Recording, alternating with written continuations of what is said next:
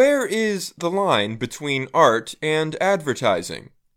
The question is central to a big dispute in a small American town.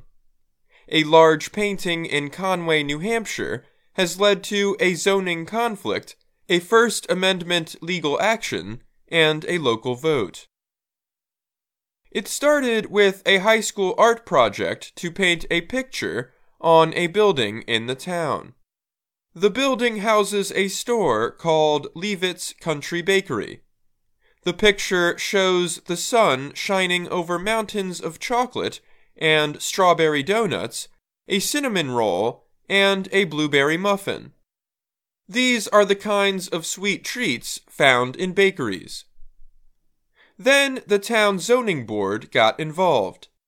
It decided that the painting was more advertising than art. Officials said that as an advertisement, the sign was too big. Its size violated town rules. The board ordered the sign be removed or changed. Bakery owner Sean Young faced possible fines if he did not follow the order. So he decided to fight it in court.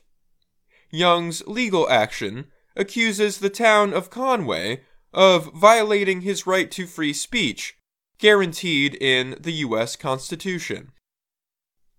They said it would be art elsewhere, Young told the Associated Press.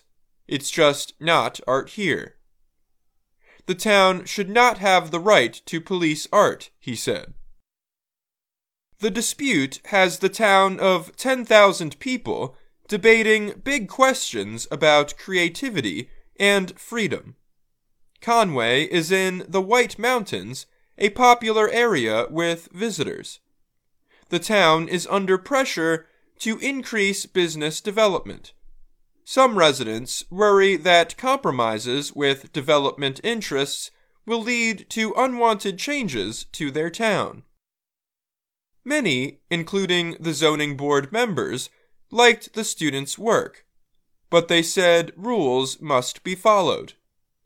At about 8.6 square meters, the mural is four times bigger than zoning rules permit for advertising signs.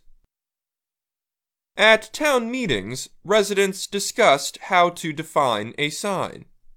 Then, last week, they voted against changes to the rules.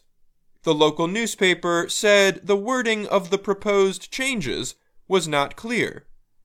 A judge may have to make the final decision on what remains an open debate in town.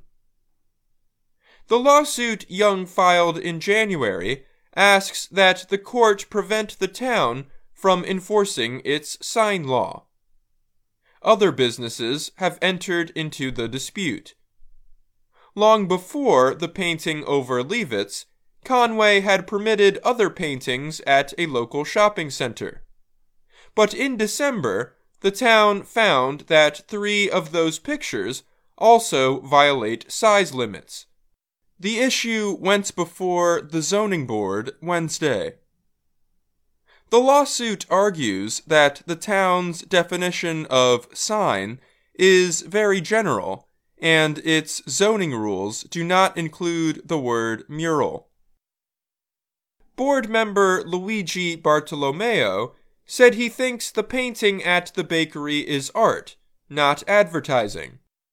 I think it's a very badly written piece of code here, said Bartolomeo, who recently retired.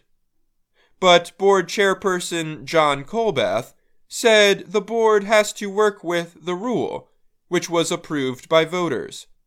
He argues that the mural would likely be seen as art and not advertising if its subject did not represent the products found at Leavitt's.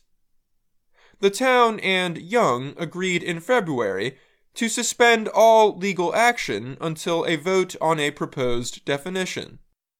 The proposal failed. The judge now wants to hear from both sides by May 10th.